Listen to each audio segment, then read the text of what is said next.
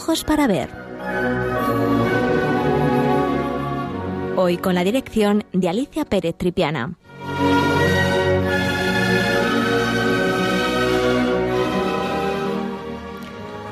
Buenos días, queridos amigos de Radio María, de nuevo con todos ustedes para hablar de arte. En el programa anterior, eh, el programa anterior lo dedicamos, eh, como recordarán ustedes, a la exposición de Fra Angelico y el comienzo del Renacimiento en Florencia, exposición que se había inaugurado en el Museo del Prado el pasado 26 de mayo. El tema principal, a través del cual gira toda la exposición, es la famosa obra de la Anunciación que se encuentra en las colecciones del museo desde 1611 y que ha sido restaurada con motivo de este evento, a la que dedicamos todo el programa anterior, estudiándola en profundidad, así como su restauración. Pero no pudimos seguir hablando de otras dos obras muy interesantes, de vírgenes con niño, absolutamente impresionantes, y les prometí que así lo haríamos en la siguiente audición.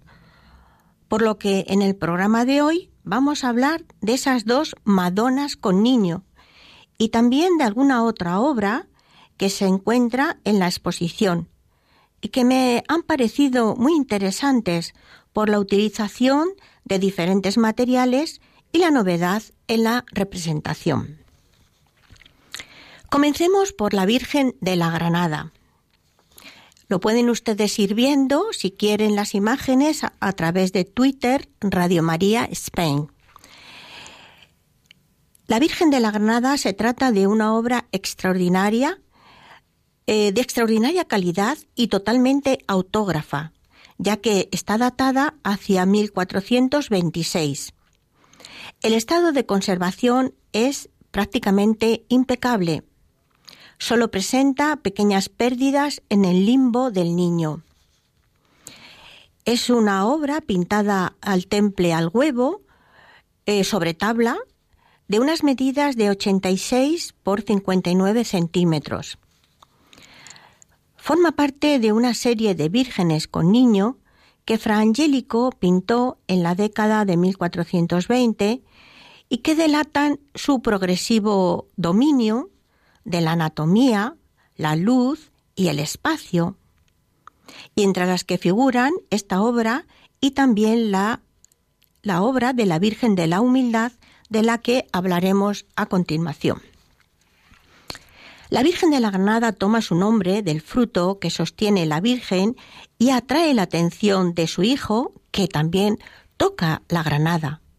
Esta iconografía disfrutó de un gran predicamento en la Florencia del siglo XV, atrayendo a pintores como Sandro Botticelli o Leonardo da Vinci. Se ignora para quién fue pintada, pero se puede asegurar que se trató de un encargo excepcional dada la extraordinaria calidad de los materiales utilizados para su realización. Destaca sobremanera la abundancia de oro, no sólo en áreas visibles, como el paño de honor, sino también como base para el suelo con hierba donde se asientan las figuras. Esta pintura fue adquirida en Florencia en 1817 por Carlos Miguel Fitz James Stuart decimocuarto duque de Alba. Curiosamente, ostentaba una atribución equivocada. Entonces se creía que era obra de Masacho. El duque Carlos Miguel fue uno de los más ávidos coleccionistas de la España de su época y a lo largo de un gran tour de ocho años por Austria e Italia acumuló centenares de obras cuadros, esculturas, grabados, cerámicas griegas, etc. Tan solo en 1817 adquirió, además de la pintura de Fra Angelico, más de un centenar de piezas, si bien posteriormente tuvo que desprenderse de parte de ellas debido a estrecheces económicas. Desde su llegada a España, la Madonna de Fra Angelico permaneció hasta su compra por el Prado en el llamado Salón Italiano del Palacio de Liria, residencia de los duques de Alba en Madrid, y que abandonó en muy pocas oportunidades.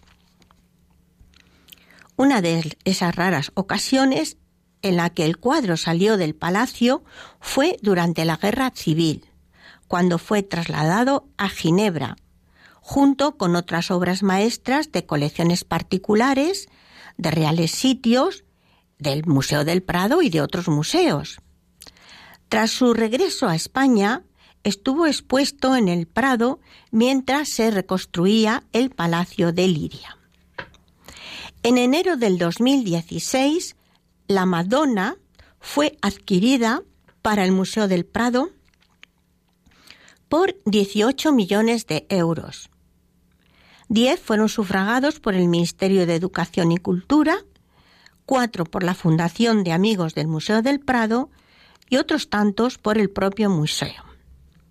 El acuerdo incluyó también la donación por, parte del eh, decimonoveno duque Carlos Finn James Stuart de una tabla eh, que pertenecía a una predela o banco. Saben ustedes que esas piezas que denominamos predelas o bancos son la pieza que sustenta a eh, los retablos. Desgraciadamente muchos de estos eh, retablos pues fueron desmembrados en épocas anteriores porque así se vendían mejor las piezas y eh, lo que ha quedado realmente eh, una mayor cantidad eh, son esas, esos, esas predelas o, o, soportes del retablo. En este caso, esta obra, que ha sido una donación del duque, el tema que podemos ver en ella es el funeral de San Antonio Abad, que recientemente ha sido atribuida a Fra Angelico por Carl Brandon, conservador del Museo de Arte de Filadelfia, considerado como uno de los mayores expertos actuales en la obra de el artista. Como verán ustedes, una larga historia que afortunadamente ha terminado de una manera feliz porque podemos admirarlos, admirarla todos en el Museo del Prado y es una obra, como les decía, absolutamente maravillosa en un estado de conservación perfecto y que, bueno, nos habla de, esas, de esa calidad extraordinaria, de esa técnica brillante, de esa búsqueda de la perfección, esa búsqueda de eh, el reflejo de las obras de Fra Angelico, haciendo referencia a esa armonía universal, obra maestra de Dios. Vamos a describir la obra. ¿Qué vemos en la obra? Pues mire, nos muestran a la Virgen María con el Niño Jesús en su regazo, con una granada en las manos.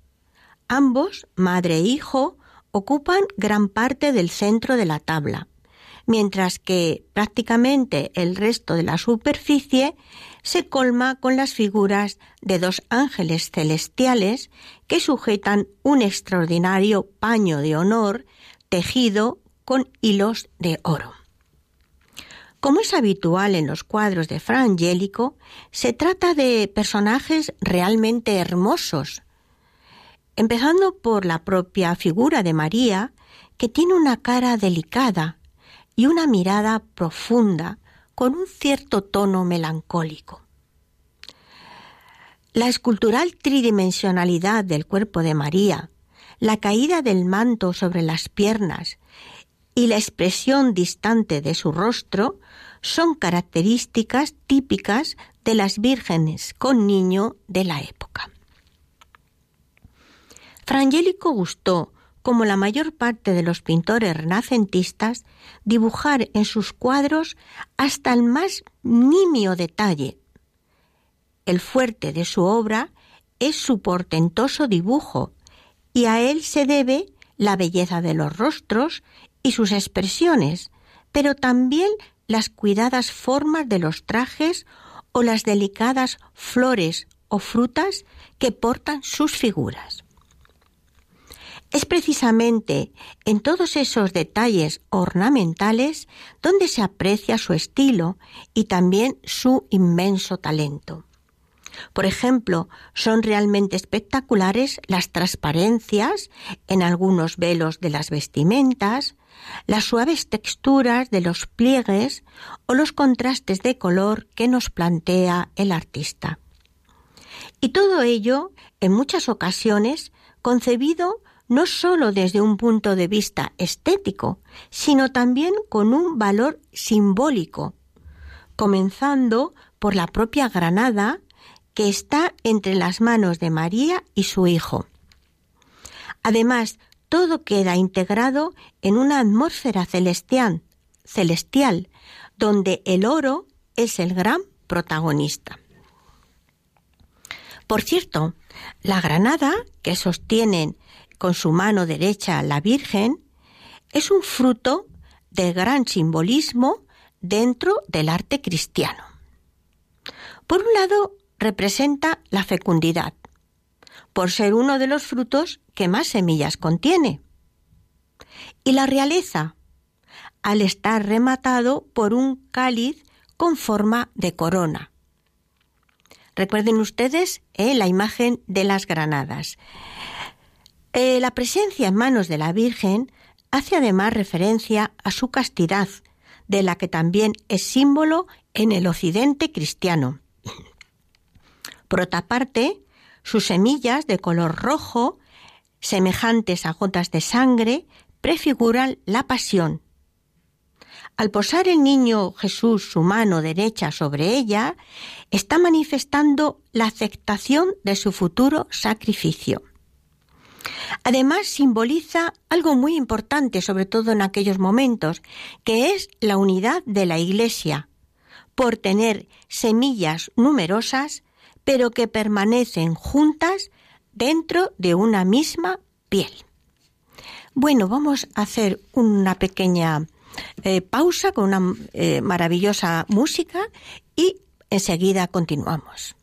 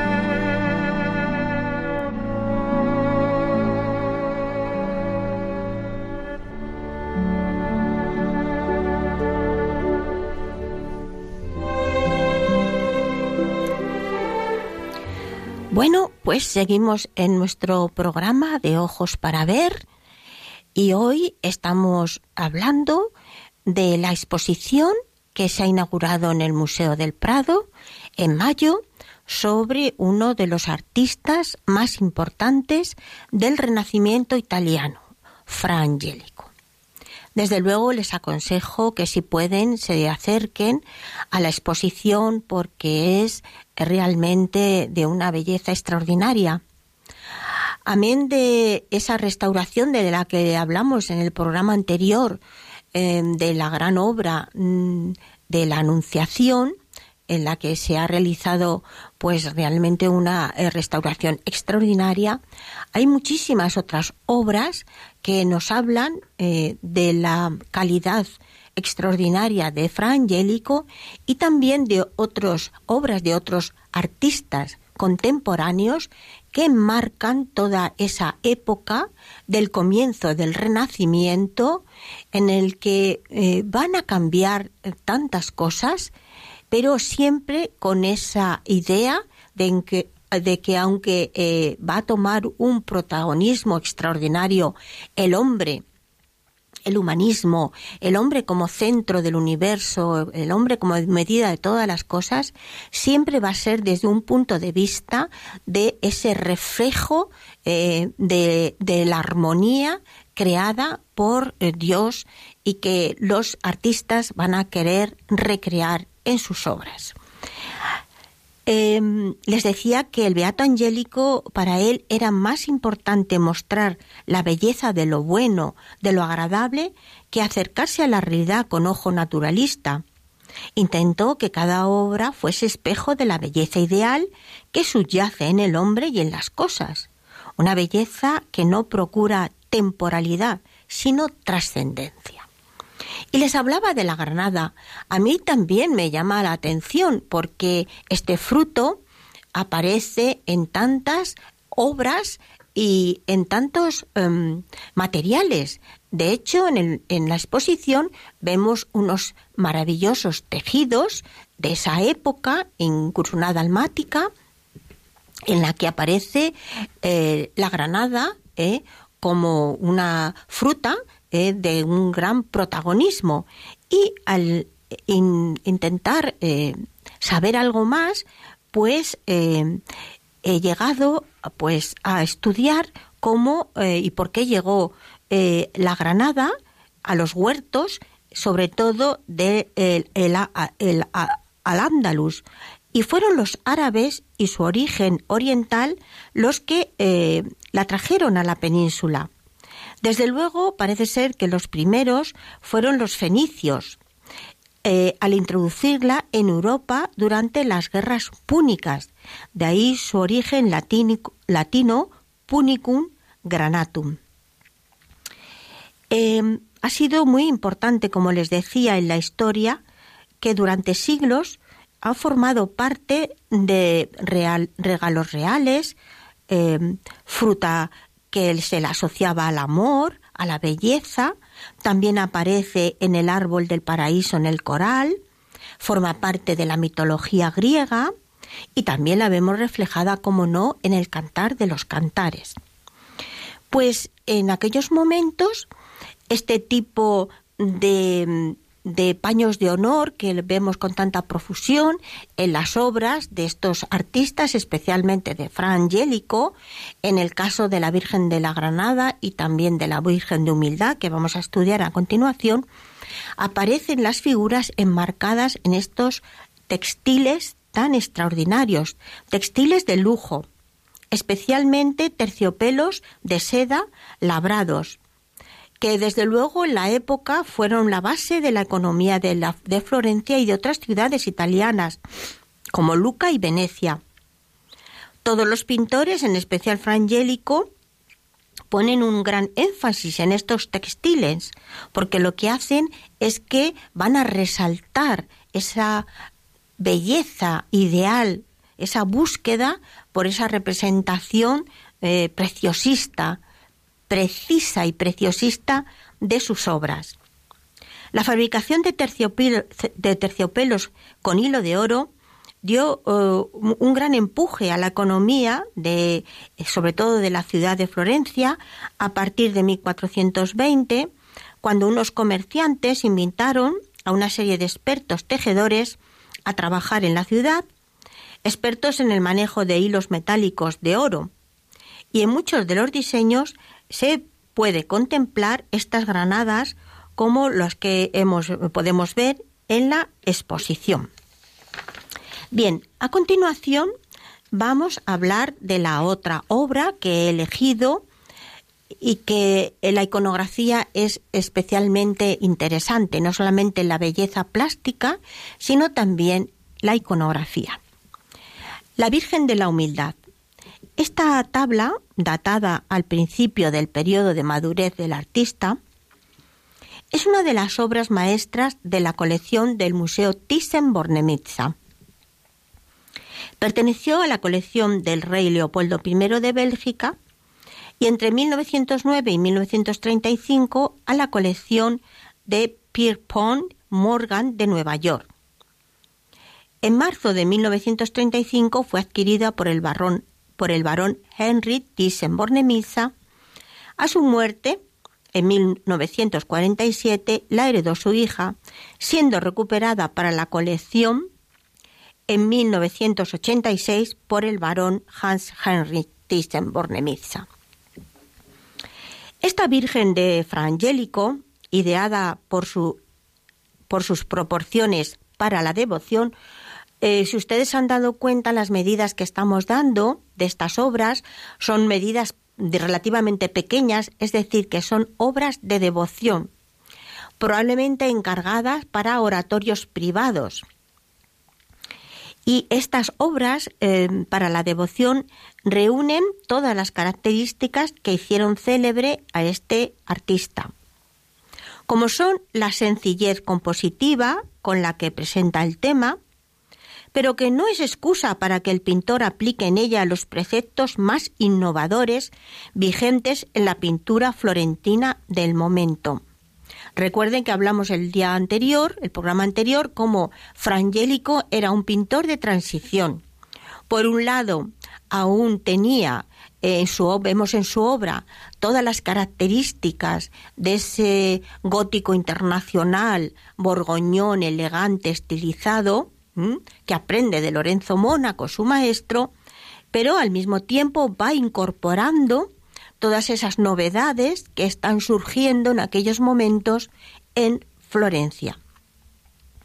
María aparece cubierta por un gran manto azul. Recuerden que ese azul de María está hecho con un pigmento carísimo que era el lapislázuli, una piedra semipreciosa que en aquellos momentos llegaban desde Afganistán, por lo tanto eh, estamos hablando de eh, una obra en la que el oro y el lapislázuli son los grandes protagonistas, así que hablamos una obra de eh, un comitente, de alguien que le ha encargado y que, bueno, pues es absolutamente exquisita para un lugar muy especial eh, ese manto azul construido a través del color, que destaca por la viveza de la composición, en un espacio creado por el propio cuerpo de María y que nos abre las puertas a ese mundo del 480, a ese mundo de querer representar la tridimensionalidad en una superficie bidimensional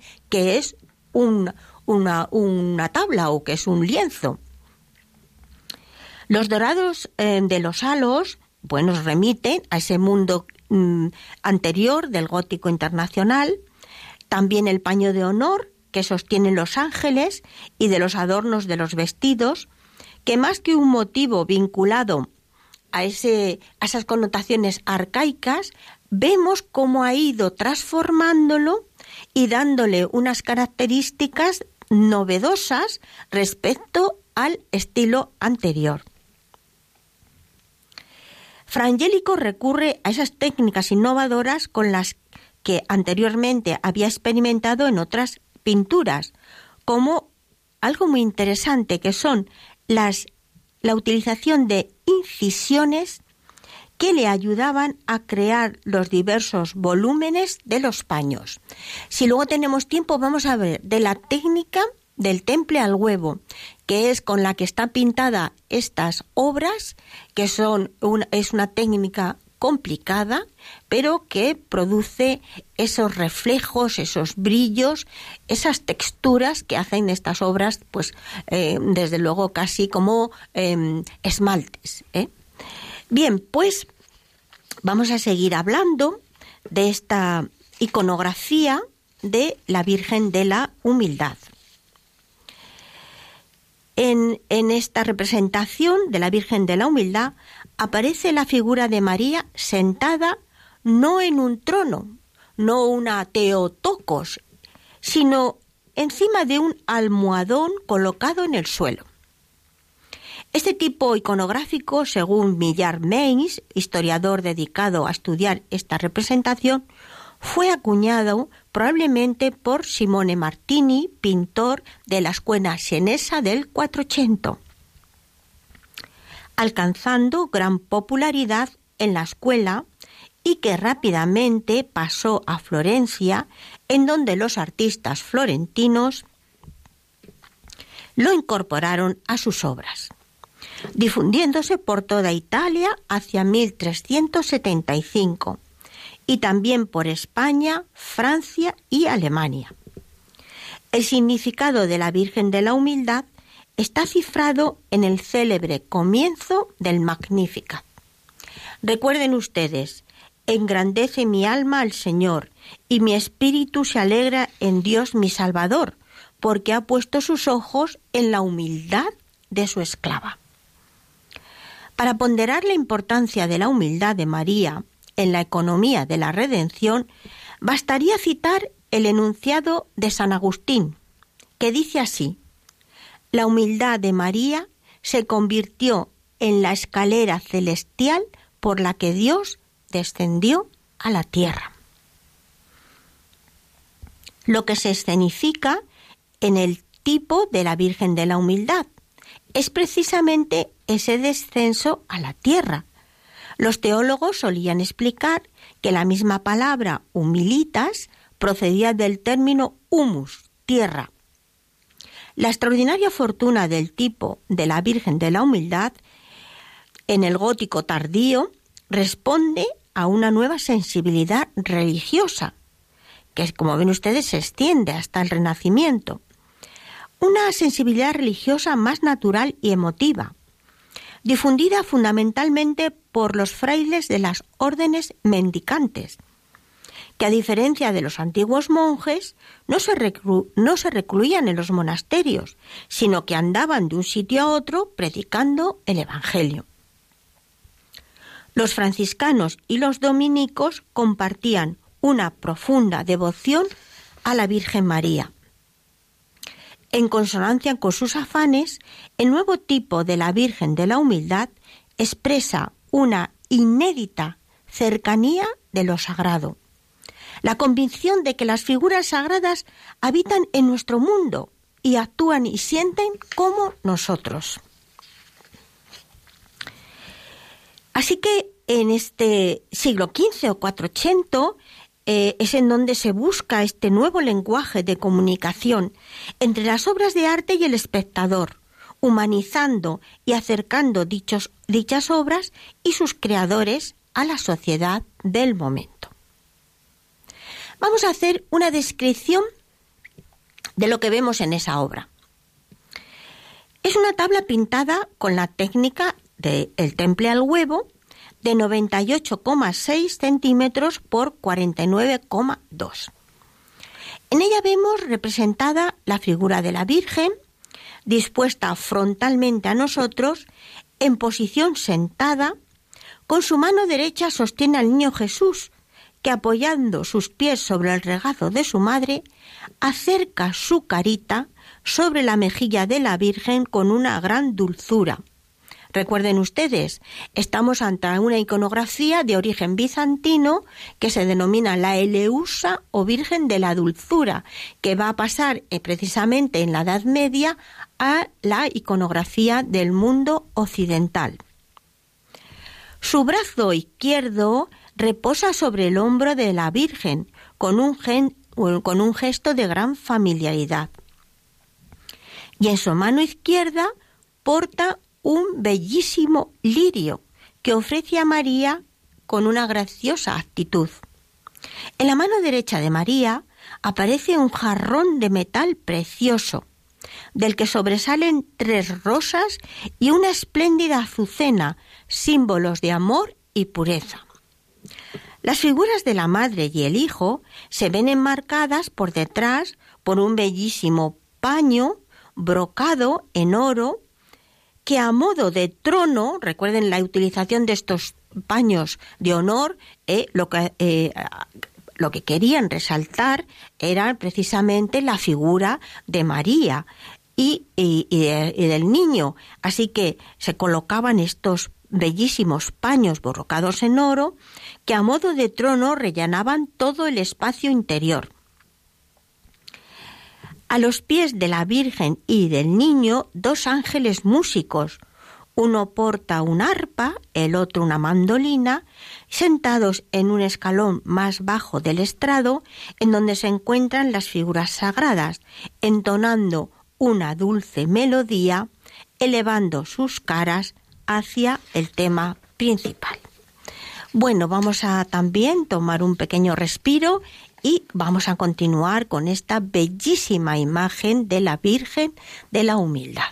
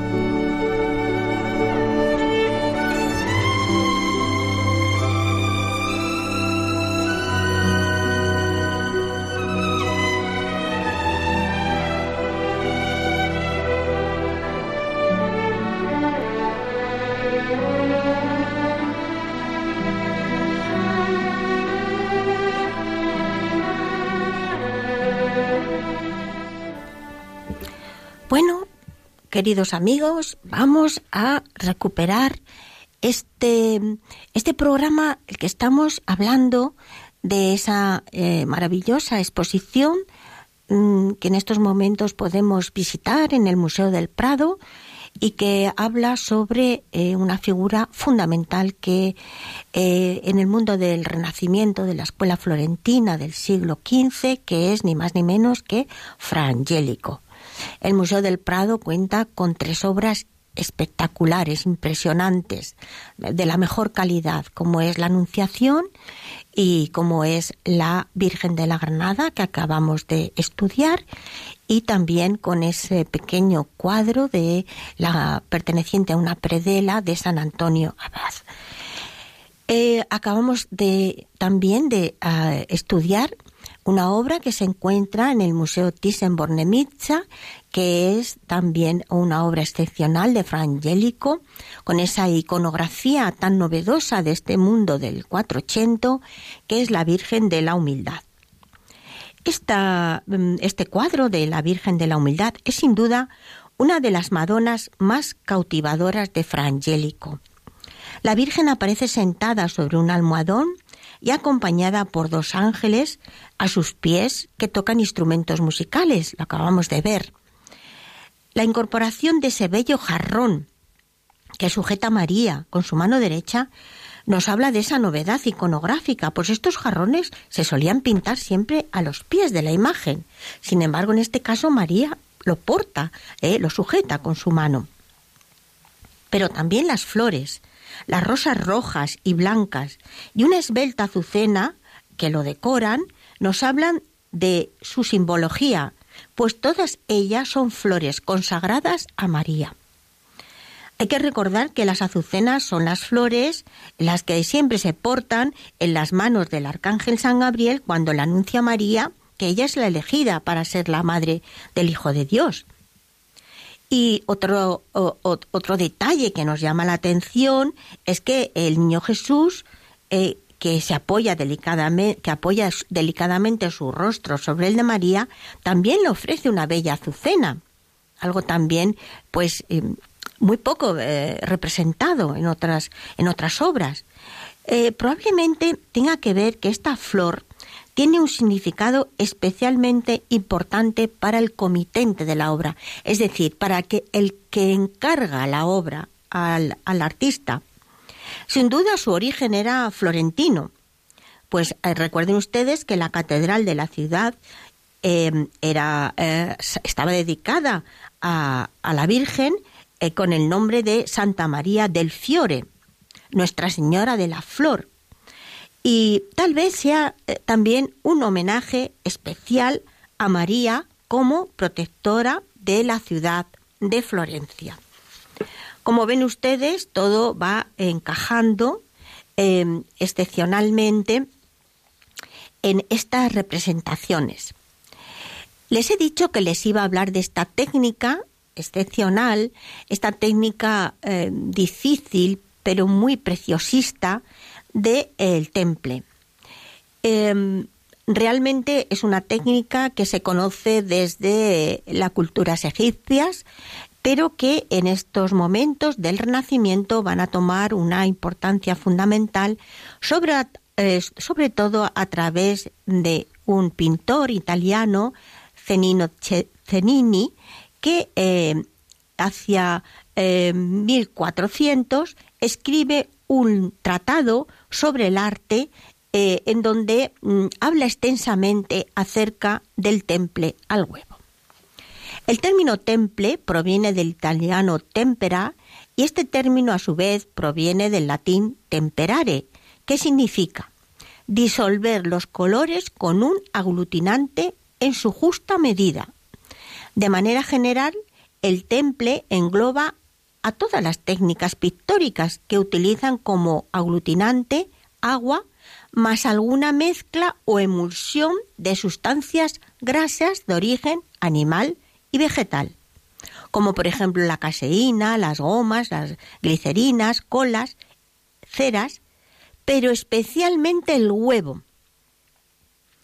Por eliminación prácticamente todas las pinturas que no sean óleo son temples, es decir, es el pigmento con eh, un aglutinante. La casi totalidad de pinturas y manuscritos medievales se hicieron con esta técnica, así como los iconos bizantinos y las pinturas murales. La técnica, la técnica del temple tuvo su máximo esplendor durante el siglo XIII, para pasar a convivir con el óleo en los siglos XV y XVI, e ir perdiendo popularidad frente al óleo y caer prácticamente en desuso en la actualidad, precisamente porque es una técnica muy complicada que necesita mucho tiempo. ¿Por qué em, em, el temple al huevo eh, sigue se sigue utilizando, pero especialmente con la yema del huevo? Pues esta, esta yema del huevo se mezcla con agua y dependiendo del pigmento con el que se mezcle, hay que ir ajustando constantemente la cantidad de agua y de yema, de ahí el nombre en latín de esta técnica. ¿Y qué, qué, qué efecto mm, tiene la yema de huevo en todo esto? Porque es solamente la yema, ¿eh? Hay que eh, separarla de la clara. Pues eh, su eh, función principal es fijar los pigmentos a la superficie sin alterar el color. Los lípidos y las proteínas presentes en la yema forman una red polimérica. Al secar, que fijan los pigmentos a los soportes de manera estable y duradera. Aún, hoy, cuando se descubre alguna tabla medieval hecha al temple, nos fascina sus brillantes y vivos colores. Ah, también, hay también una variante del temple al huevo, que es el ya conocido temple graso, en la que se va a utilizar una mezcla de a partes iguales de yema de huevo y aceite. Hay también un temple de cera, compuesto de jabón de cera y agua con cola, normalmente cola de conejo, temple a la caseína, etc. Bien, por no alargarme más, eh, quiero hablarles también de alguna otra obra que podemos ver en la exposición. Tengo que decirles que los soportes son los que se aplica, sobre los que se aplica esta pintura al temple, pues son muy variados. Generalmente eh, eran madera, madera de álamo, nogal, encina, abeto, en España generalmente el pino, libre de nudos y de impurezas, que se lijan y se pulen por la cara que va a recibir la pintura, se ensamblan unas con otras reforzándose por la cara posterior con armazones de listones de madera que evita que se comben las tablas. Recuerdan ustedes cuando hablamos de la Anunciación y de su restauración, precisamente uno de los problemas es que se habían separado eh, en un tiempo indeterminado el segundo, creo recordar, y del tercer tablón. Así que, como ven ustedes, con ah, una imprimación eh, que usualmente es con, con queso duro ¿eh? y que se va preparando de una manera uniforme para luego aplicar el estuco y sobre él el pan de oro. Bien, bueno, yo creo que es el momento de darles el teléfono en directo. Ya saben ustedes que me encanta hablar con ustedes, así que si quieren me pueden llamar para preguntar, para aportar eh, eh, pues aquello que a ustedes le haya interesado más y el teléfono en directo es el 91 005 9419 91 005 94 19. Y mientras se animan ustedes a llamar, les voy a hablar de alguna de las otras obras que han llamado mi atención. Bueno, realmente todas, porque todas en la exposición son maravillosas. Pero para cambiar un poco, em, eh, voy a hablarles de un tapiz. De un tapiz que también les decía que probablemente el diseño sea de el taller de Frangélico y que eh, es una manufactura romana según un diseño de del taller de Frangélico. En él podemos ver la crucifixión con la Virgen y San Juan Evangelista, es decir, una iconografía que conocemos como deesis. Deesis o súplica. Vemos a Cristo crucificado, ambos lados de la cruz, María y San Juan. Es algo que vemos muy usualmente. ¿Por qué se denomina deesis o súplica? Porque vemos cómo María y San Juan, el discípulo amado, están pidiendo a Cristo crucificado en la cruz por todos nosotros. Así que, ¿qué es lo que vemos en esta composición, en este tapiz? Que pues lo que vemos es a Cristo que está en la cruz y que la sangre brota de sus heridas, arriba con un valor simbólico la figura del sol y la luna, también este tipo de representación lo vemos muy a menudo, el sol y la luna eh, que representan eh, el día y la noche, eh, la luz y las tinieblas, también a veces se habla de Antiguo y de Nuevo Testamento. A la izquierda está la Virgen, con las manos cruzadas en oración, y al otro lado San Juan, que se lleva la mano derecha al rostro con un gesto de aflicción. En la otra mano tiene un libro. Bueno, tenemos tenemos una llamada. Em, buenos días. Hola, buenos días.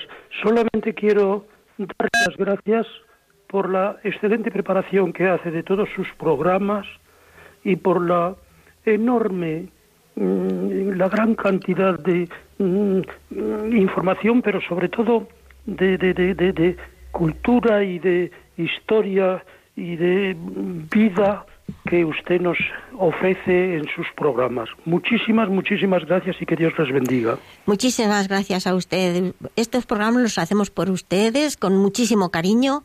Así que bueno, pues son parte del programa. Así que pues muchísimas gracias también por llamar. Muchas gracias. Hasta pronto. buena jornada. Hasta ahora. Adiós. Gracias. Eh, buenos días, Lola. Hola, buenos días. Pues mire, yo solamente quería decirle que yo me extasío con sus descripciones, porque soy una persona con la movilidad reducida. No puedo estar yendo todo lo que yo quisiera, pues a exposiciones, ni a esta siquiera creo que voy a poder ir. Entonces, yo la escucho con verdadera devoción porque habla muy claro, muy despacio, se la entiende fenomenal y parece de verdad que estamos viendo la obra. Yo tengo pues litografías y cosas así de Frangélico y de poquitos cuadros auténticos. Tengo algunos, pero poquitos cuadros auténticos. Me entusiasma el arte y la pintura sobre todo.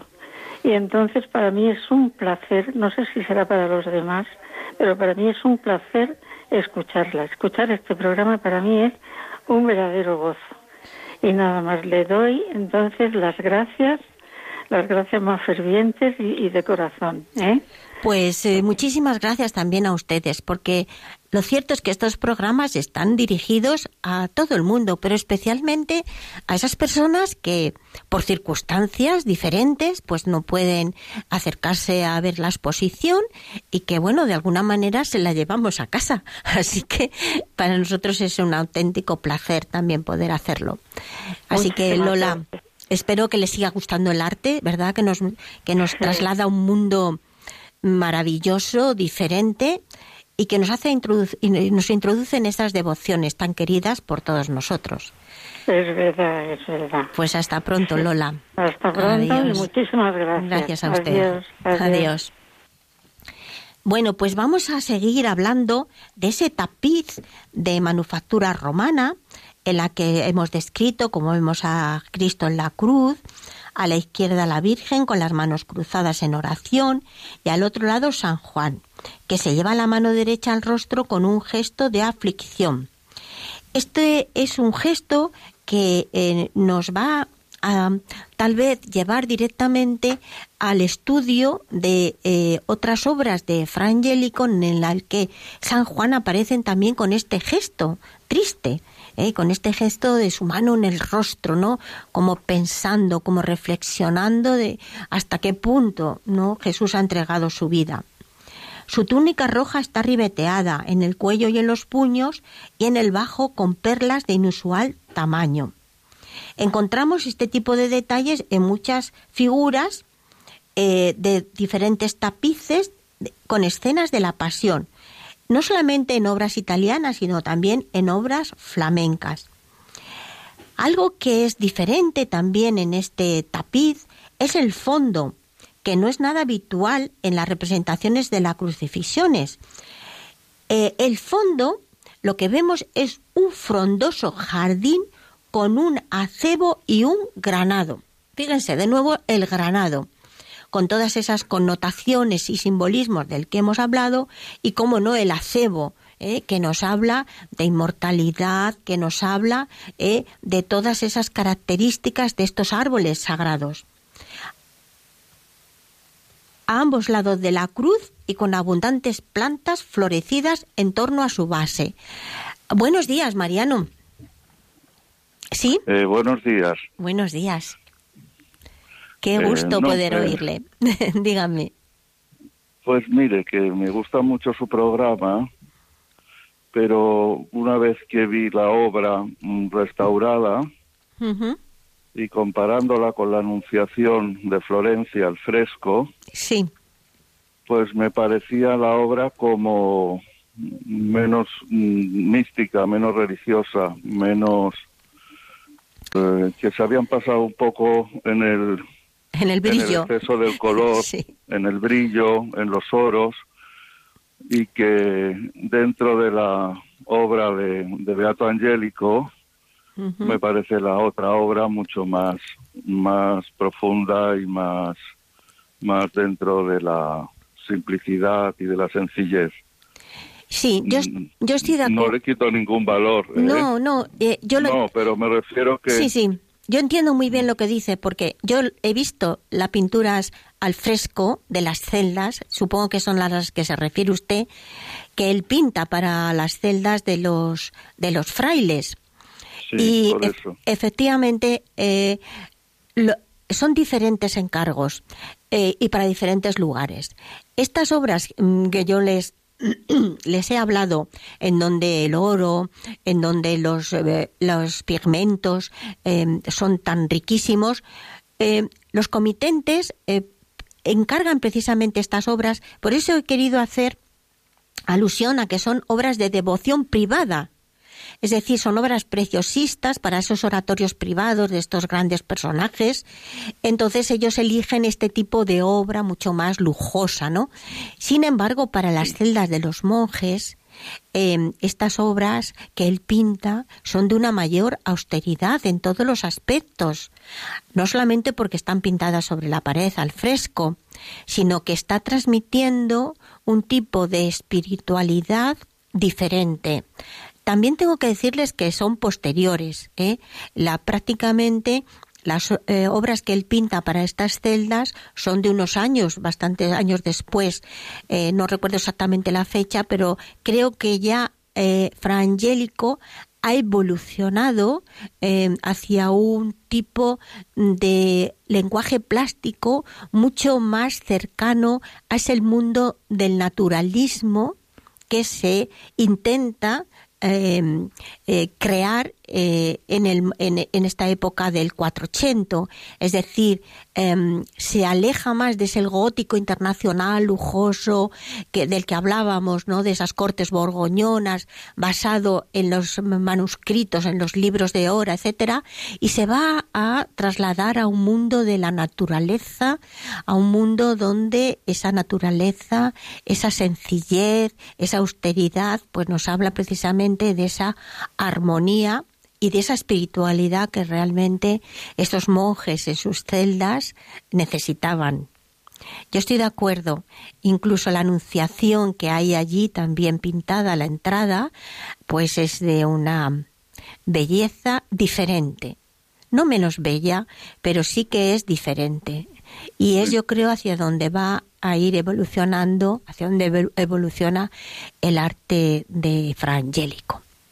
Así que me parece muy, muy acertada esta apreciación. Yo estoy totalmente de acuerdo eh, con usted y los pintores. solo quería decir una cosa también, una obra también con que el color es tan importante y que la restauración es tan importante, el que se exponga con tan poca luz, creo que, que se pierden matices.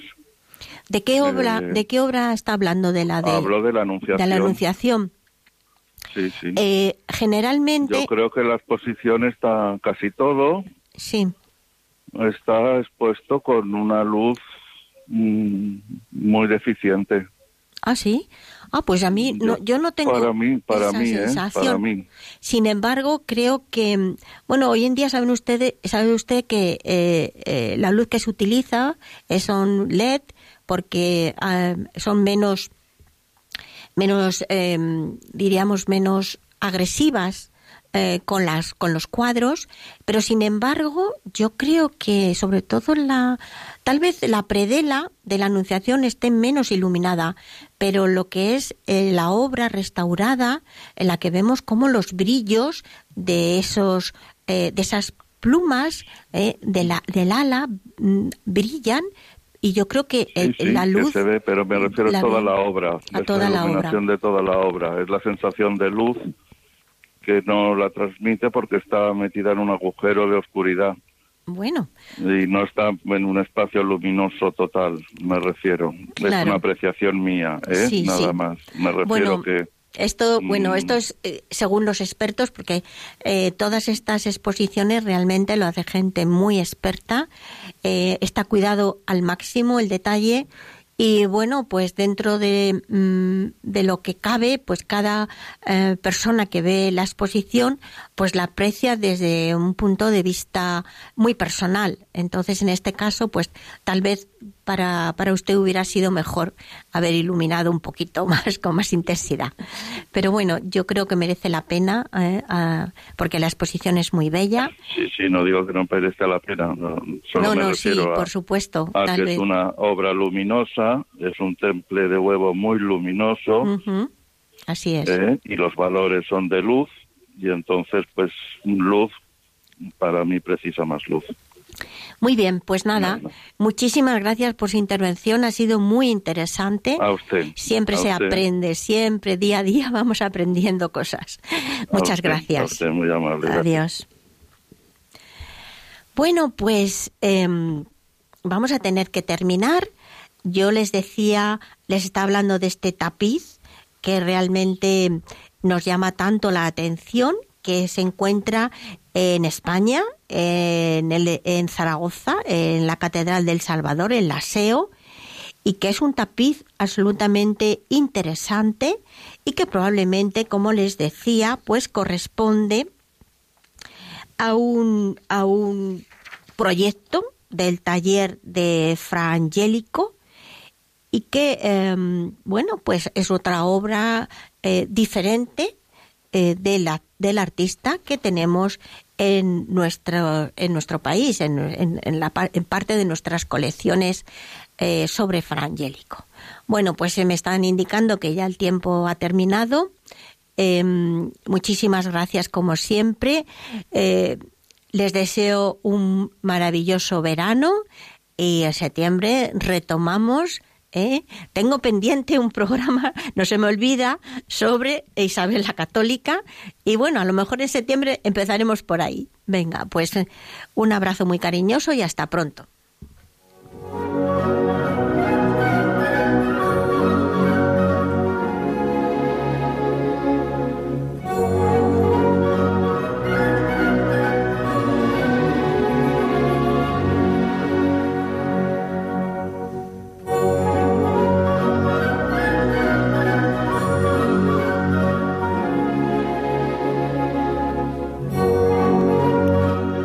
Escuchado en Radio María Ojos para Ver. Con la dirección hoy de Alicia Pérez Tripiana.